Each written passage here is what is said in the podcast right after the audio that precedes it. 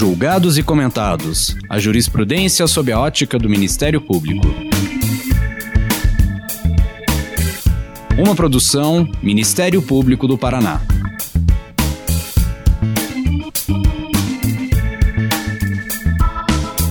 Olá, estamos começando mais um episódio do Julgados e Comentados. Eu sou Eduardo Cambi e hoje abordaremos o tema financiamento do Sistema Único de Saúde, o SUS, e a pandemia do Covid-19.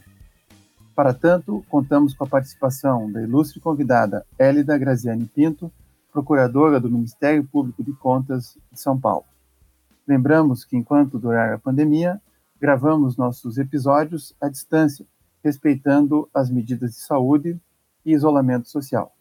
Nesse episódio, vamos conversar sobre a decisão do Supremo Tribunal Federal em medida cautelar na ação direta de inconstitucionalidade 5595 de suspender os efeitos dos artigos 2 e 3 da Emenda Constitucional 86 de 2015, que trata do novo piso para o custeio pela União de ações e serviços de saúde. Hélida, muito obrigado por aceitar o nosso convite eu gostaria que você, por gentileza, se apresentasse. Olá, obrigada pela oportunidade, é um prazer imenso. É, Para mim, poder falar do financiamento do Sistema Único de Saúde brasileiro é, é um, neste momento em especial, não só é uma honra, mas também um dever.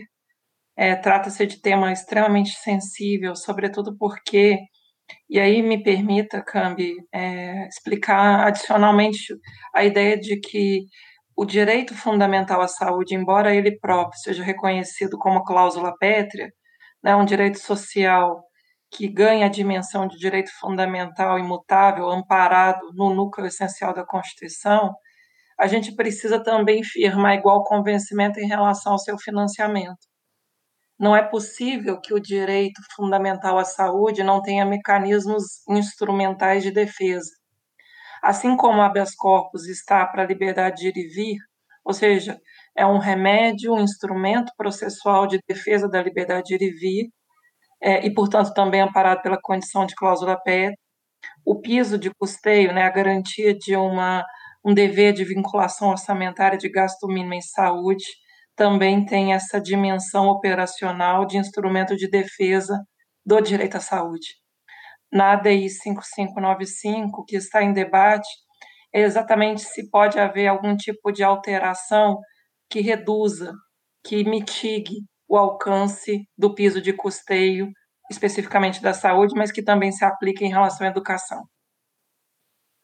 Então, Podemos começar porque o financiamento da saúde tem a ver com a saúde, mas está muito conectado também com o direito à vida, com outros direitos é, fundamentais. Vamos começar falando da importância do Sistema Único de Saúde, que foi uma construção da Constituição Federal de 88. Por que, que esse sistema é tão importante e por que, que os ministérios públicos têm que fazer tudo para defender, e não só o Ministério Público, a população, para termos um sistema único de saúde eficiente?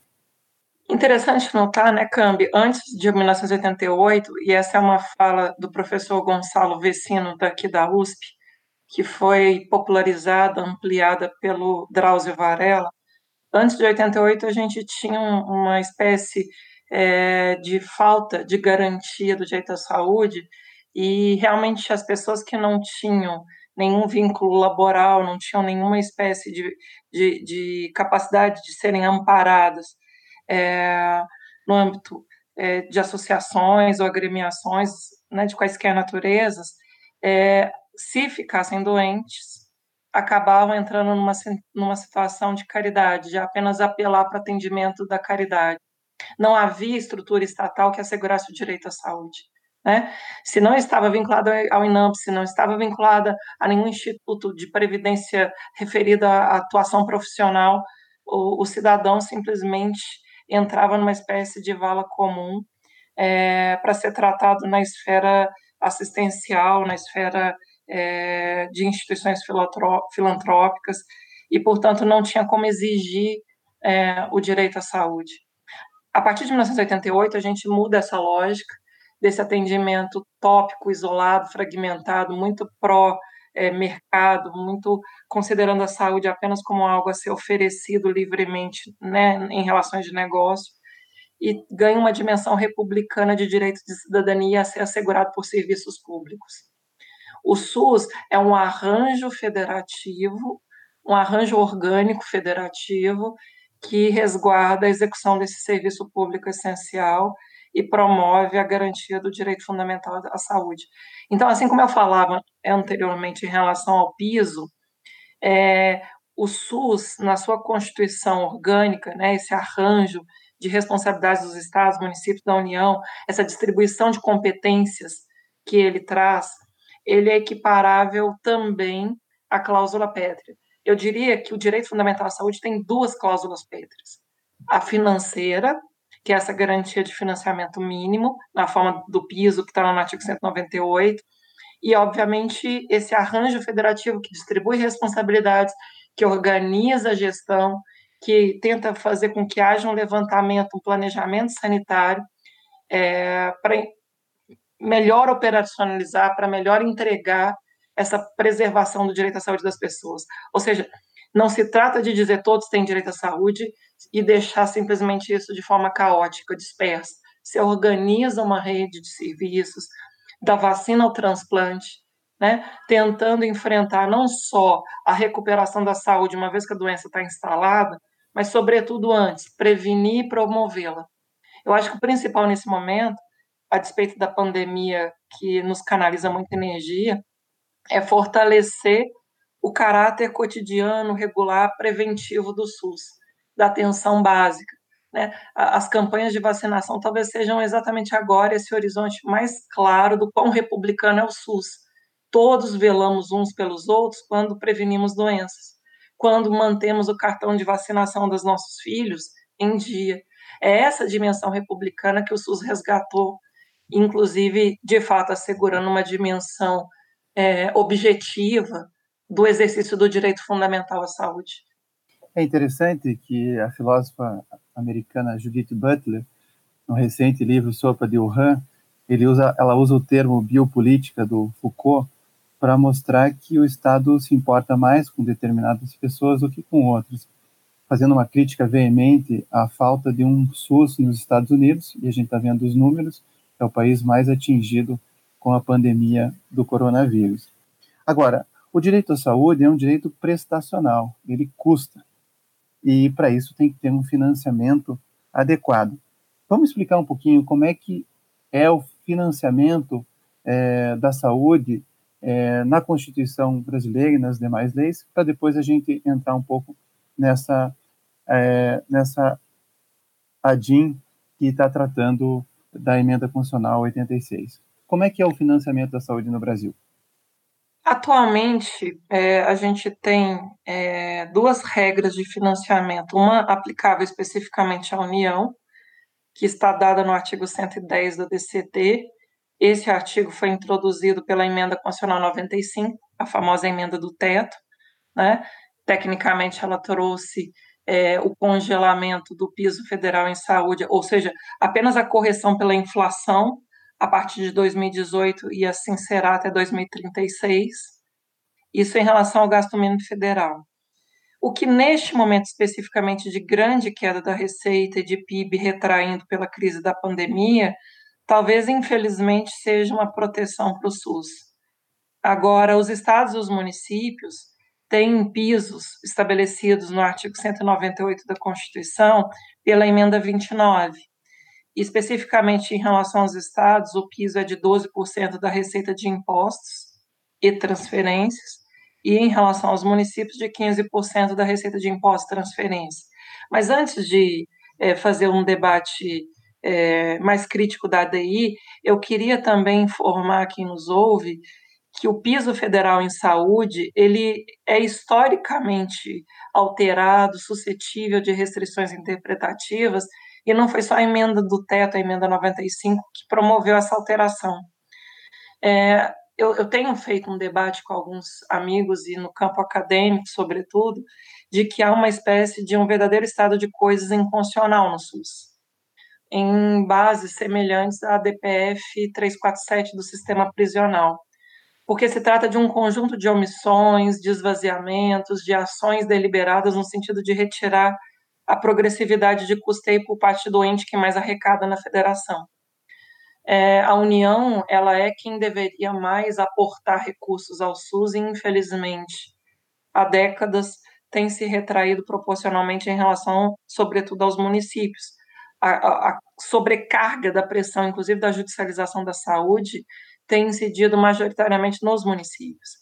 Eu me refiro, por exemplo, à regra inaugural da Constituição de 88, ou seja, há 32 anos atrás, havia uma previsão no artigo 55 do ADCT é, de que 30% do orçamento da Seguridade Social deveria ser destinado à saúde. Vale lembrar, a Seguridade Social é o tripé da assistência, da saúde e da previdência, que conta com receitas próprias. Todas as contribuições sociais deveriam amparar esse tripé. A saúde não recebeu, nem, nem em 1989, no primeiro ano de vigência da Constituição, nem nunca recebeu esse patamar. E fazendo essa correção para os valores atuais, que isso me interessa, eu sempre atualizo esse, essa proporção. Se tivéssemos cumprido a redação originária da Constituição e mantido ao longo dos anos, o SUS teria hoje, no nível da União, ou seja, para o Ministério da Saúde, um, uma dotação é, equivalente ao dobro do que está lá prevista. É claro que esse é um valor referido na lei orçamentária vigente para 2020, antes da queda da receita, né, da receita é, prevista total. Mas, de toda sorte, é uma dimensão de grandeza, de comparação importante, porque o SUS, quando concebido em 88, foi concebido para ter uma garantia de custeio que lhe daria proteção equivalente a que nós, no Ministério Público, temos. Então, você poderia estruturar carreiras, fazer seleção de pessoal qualificado. O SUS tem sido acusado muito injustamente de má gestão. Mas, ora, sem financiamento estável, sem essa garantia de um quadro de pessoal qualificado, bem remunerado, valorizado, a instituição ela vai sofrendo todo tipo de aviltamento, inclusive essa terceirização excessiva via OS né? Essa, precariedade de funcionamento com troca toda hora de secretário estadual, municipal e ministro da Saúde. E toda hora reinventando a roda e toda hora sendo entregue para fatiamento político. Então, assim. Outro, se... outro problema gravíssimo também é a judicialização da saúde, que acaba encarecendo e precarizando a saúde, né? Que está no bojo dessa, ah, desse desmonte do SUS, vamos dizer assim. Você tem toda a razão, Cami. A judicialização me parece é, uma espécie de sintoma de um mal-estar maior. E a gente só fica tratando a febre sem investigar as causas desse adoecimento generalizado do SUS. Né? A, a, a judicialização se tornou uma, a regra que vira exceção, a, a exceção que vira regra, melhor dizendo. Né? Você tem todo um nicho de advogados especializados em judicialização, agora tem a figura do Natijus, você vai crescendo uma estrutura de suporte à exceção que é, é, por vezes extremamente iníquo, a gente não enfrenta as causas. E as causas, como eu dizia, passa por esse desfinanciamento, por essa falta de cumprir as pactuações. Então, essa é a primeira dimensão.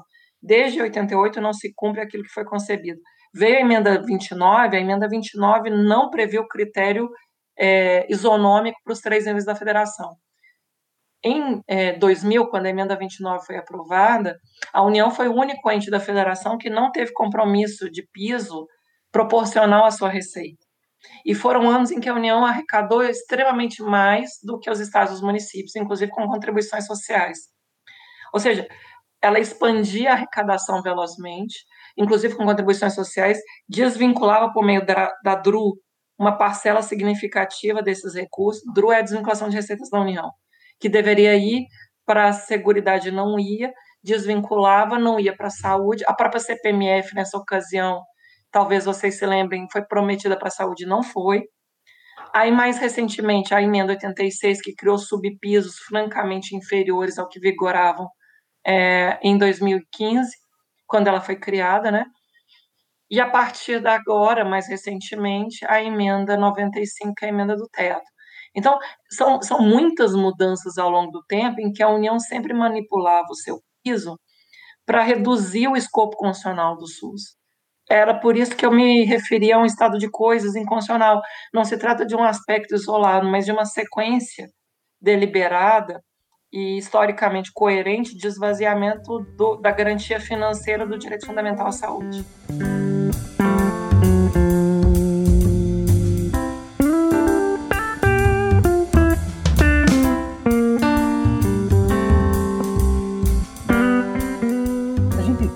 Verdade, um conflito aqui.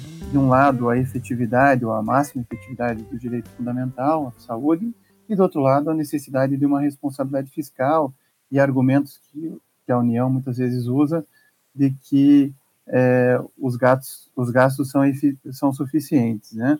É, nessa DIN, há um cálculo aqui que de 2015 a 2017, é, por causa da emenda constitucional 86, se deixou de investir 20 bilhões para financiar o sistema. É, por outro lado, há uma forte argumentação aqui, inclusive do relator, é, com base no artigo 2 item 1 do Pacto Internacional dos Direitos Econômicos, Sociais e Culturais, juntamente com o artigo 1 do Protocolo de São Salvador, que impõe o dever de progressividade dos Estados em relação aos direitos sociais. Como é que você vê essa dicotomia entre buscar a máxima efetividade dos direitos fundamentais e, por outro lado, se assegurar a responsabilidade fiscal, se ter necessidade de se de uma reserva é, de gastos, e, e como é que isso se coloca no tema da saúde? Essa é uma pergunta é, tão oportuna, porque, inclusive, mais recentemente tem havido uma falsa polarização entre economia e saúde no enfrentamento da pandemia do coronavírus, né? É, e é uma dicotomia falsa.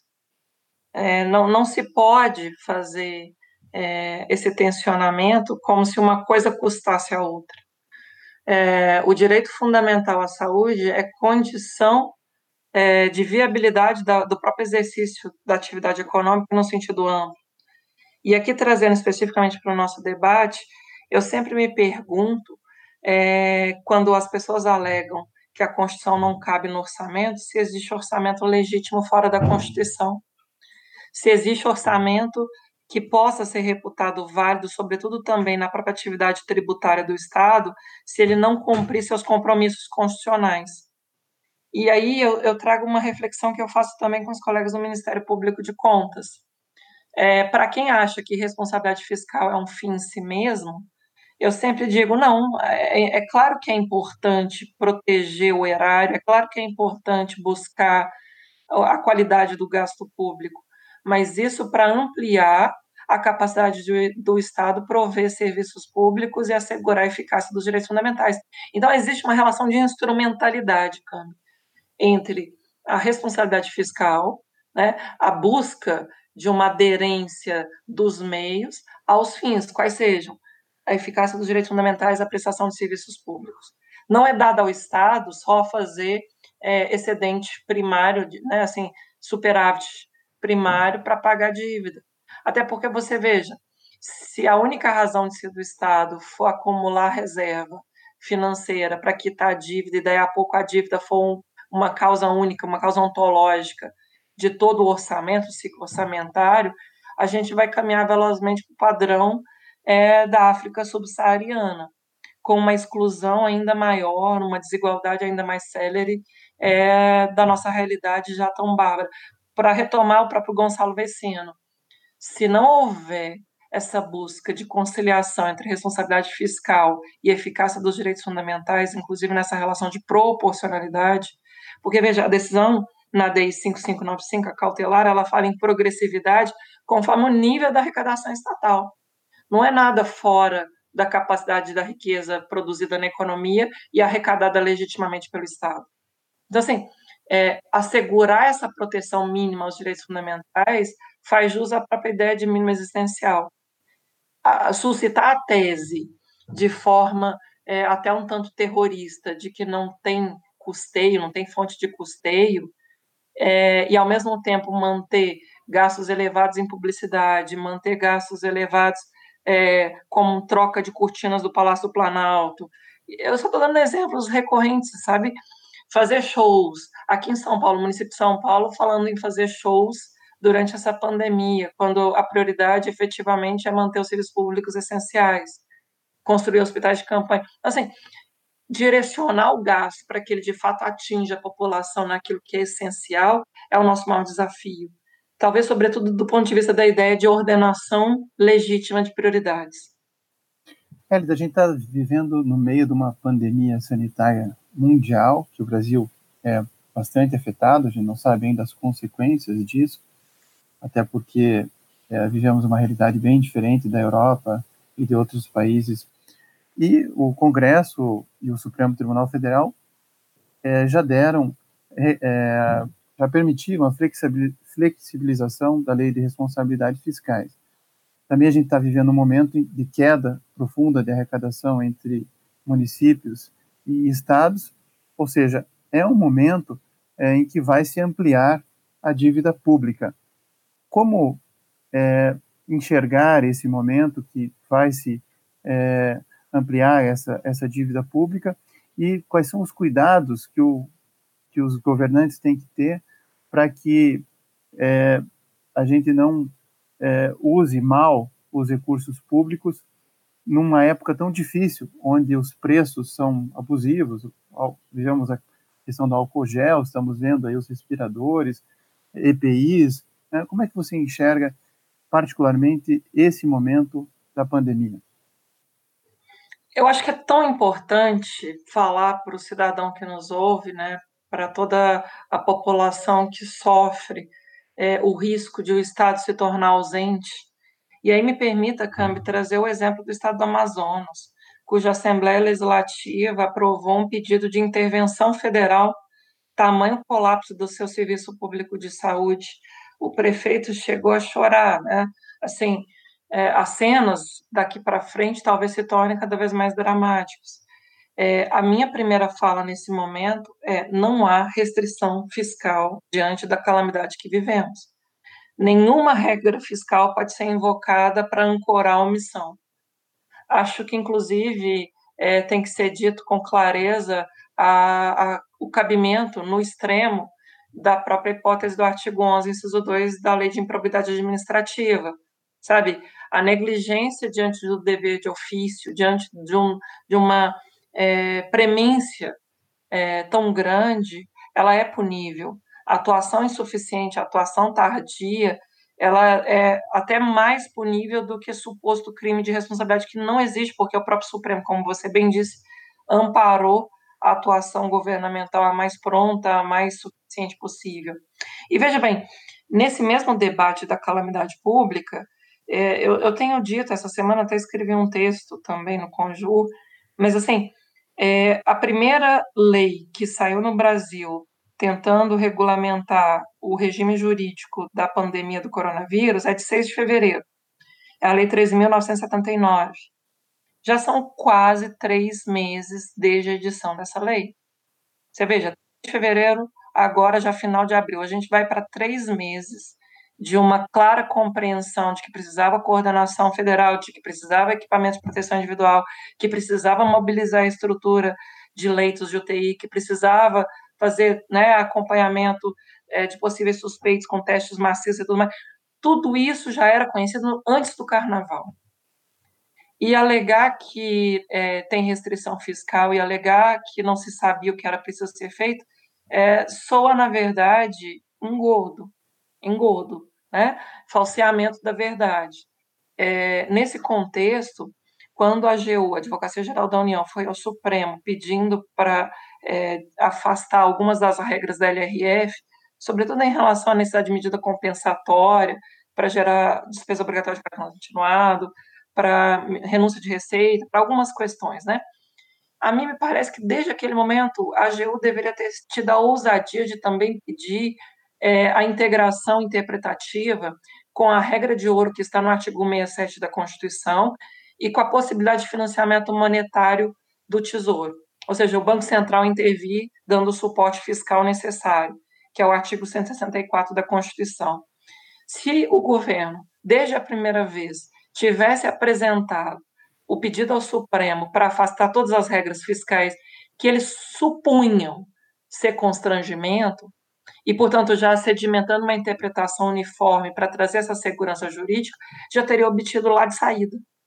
Só que aí fica nesse conta-gotas de argumentos frágeis dizendo que não, porque não pode, fica parecendo alguém que tem, quer ter uma desculpa para negar. E, e, me lembra bem aquela estratégia de, durante muitos anos, feita no Brasil, de constranger os parlamentares com as restrições da liberação das suas emendas, gerando uma mendicância política para fazer liberação a conta-gotas e capturar o apoio parlamentar. Essa foi, inclusive, a justificativa das emendas se tornarem impositivas. De tanto o executivo abusar disso. Só que agora ele tem feito isso em relação aos prefeitos e aos governadores.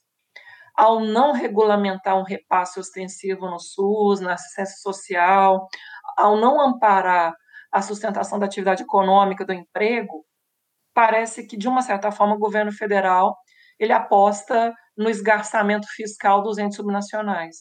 E isso é perigosíssimo. Imagina a prefeitura não ter condição de manter a coleta de lixo, de os governadores não terem como pagar a folha dos agentes de segurança penitenciários, de não conseguirem pagar os policiais militares. A gente vai sofrendo uma descontinuidade de serviços públicos essenciais que pode gerar anomia, ou seja, risco realmente severo de desconstrução da razão do Estado existir. E aí, nesse meio de caminho, a lei do mais forte volta a se impor e o Estado se esfacela. Ou seja, é, o mais importante agora é garantir a qualidade e eficiência dos serviços públicos e pensar menos é, na questão da dívida pública, me parece. E o que, que o Ministério Público tem feito e pode fazer para garantir o direito à saúde sem comprometer tanto ou sem é, evitando, inclusive, a má aplicação dos recursos públicos. Você tem razão, e é só para finalizar a questão anterior, não há que se preocupar com a dívida. Se não sustentarmos a economia, a dívida vai cair, a, a, a produção econômica vai cair tanto que a dívida naturalmente vai explodir, ainda que o Estado não gaste um centavo. Então, até porque, veja, a dívida ela tem um numerador e um denominador. O nosso patamar de dívida é sobre o PIB se o PIB ficar tão deprimido, ainda que a gente não gaste um centavo adicional, a gente vai ter uma explosão dessa proporção. E isso é muito importante. A população não tem que ter nenhuma espécie de tabu em relação à necessidade, nesse momento, de endividarmos. Porque é com o endividamento que se recupera a produção econômica. É tamanha a nossa paralisia, isso ainda vai ficar mais caro. Do ponto de vista de atuação do que nós podemos fazer para orientar os gestores, e é, é uma pergunta também muito feliz, Neste momento, o Ministério Público, os tribunais de contas, o Judiciário, todos os órgãos de controle, devemos nos ocupar de, de apoiar o gestor de boa-fé, orientando como agir e não tanto só falando não pode agir. Me interessa orientar o como agir, sobretudo indicando a máxima transparência.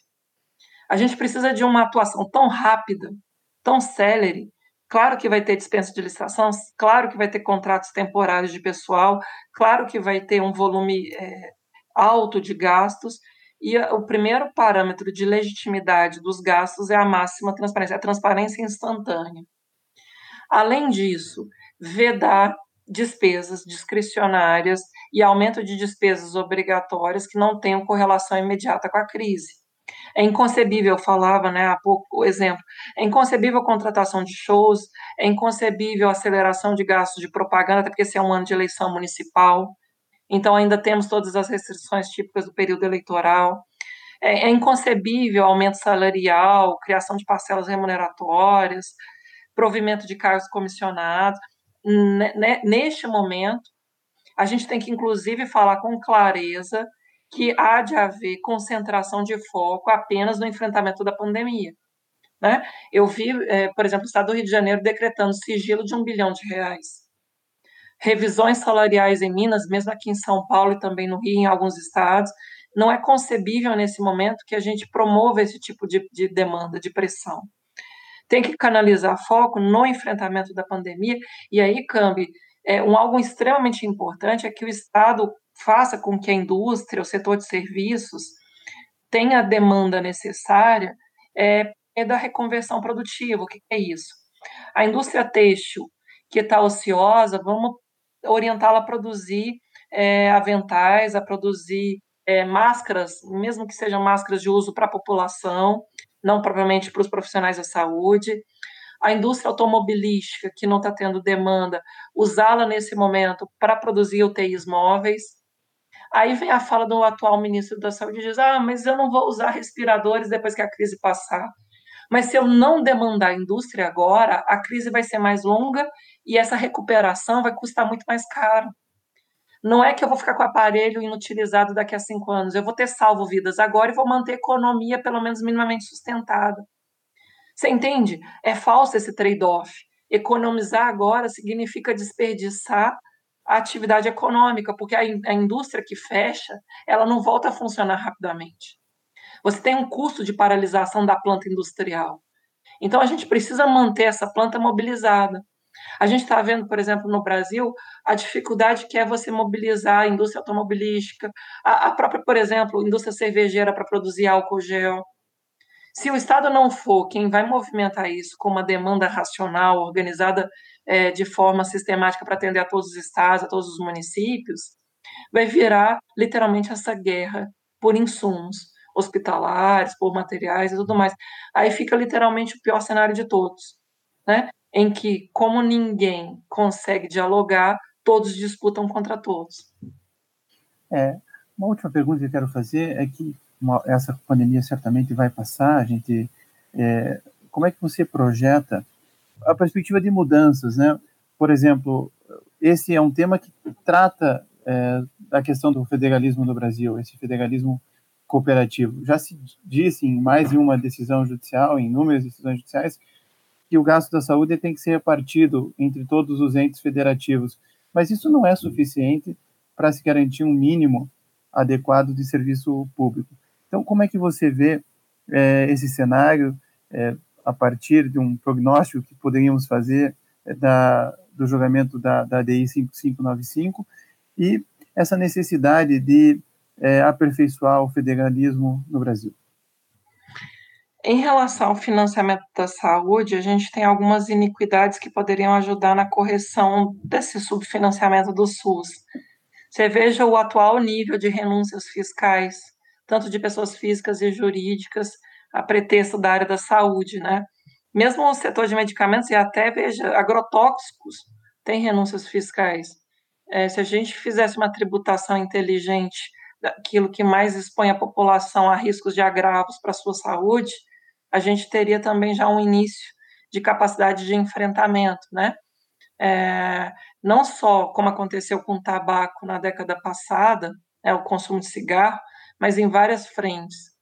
Além disso, eu acho que a gente precisa, nesse momento, Cambi, não só para a saúde, mas para todos os serviços públicos, pautar a transição da crise da pandemia do coronavírus em torno de uma reforma tributária que seja efetivamente progressiva. Você veja a, a dificuldade que é falar em tributar dividendos, a baixíssima alíquota do imposto de, sobre transmissão de, de herança, né, de doações, o ITCD, você veja também a própria questão de tanto que a gente tributa consumo e produção e muito pouco patrimônio e renda, então não há tributação sobre é, iates, sobre helicópteros, não há tributação sobre lanchas, a gente jatinhos, a gente não consegue falar é, na busca de uma faixa de imposto de renda superior a 27,5%, numa tributação dos pejotizados que tem uma remuneração altíssima.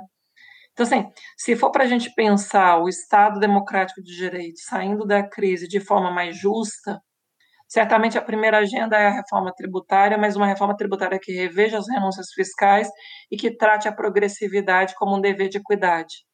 Além disso, o controle das despesas financeiras. Porque, veja, tudo que se propôs nos últimos cinco anos sobre ajuste fiscal no Brasil foi só sobre despesa primária. E são as despesas primárias que sustentam os direitos sociais. Né? É, é muito preocupante para o SUS, mas também para a educação básica obrigatória em relação ao Fundeb, para o SUS, né, assistência social, para proteção ambiental, ter um Estado cada vez menor. Ontem saiu um estudo do INESC, INESC é o Instituto de Estudos Socioeconômicos. Eles divulgaram a análise do balanço geral do orçamento da União de 2019. Sabe qual é o título desse estudo? Brasil com baixa imunidade tamanha a, a, a, essa redução da capacidade fiscal do Estado de fazer face àquilo que ele é absolutamente essencial, que é prover serviços, serviços públicos básicos. Então, assim, o Brasil está com baixa imunidade porque nós reduzimos na última década o Estado a uma estrutura tão pequena, tão mínima, que ele agora não é capaz sequer de manter essa coesão. O risco é de realmente anomia, desfacelamento. Por isso que eu dizia, o problema não é só o SUS. O problema perpassa a ausência do Estado, a capacidade de a gente entregar é, um mínimo de dignidade da pessoa humana em várias áreas, em várias áreas.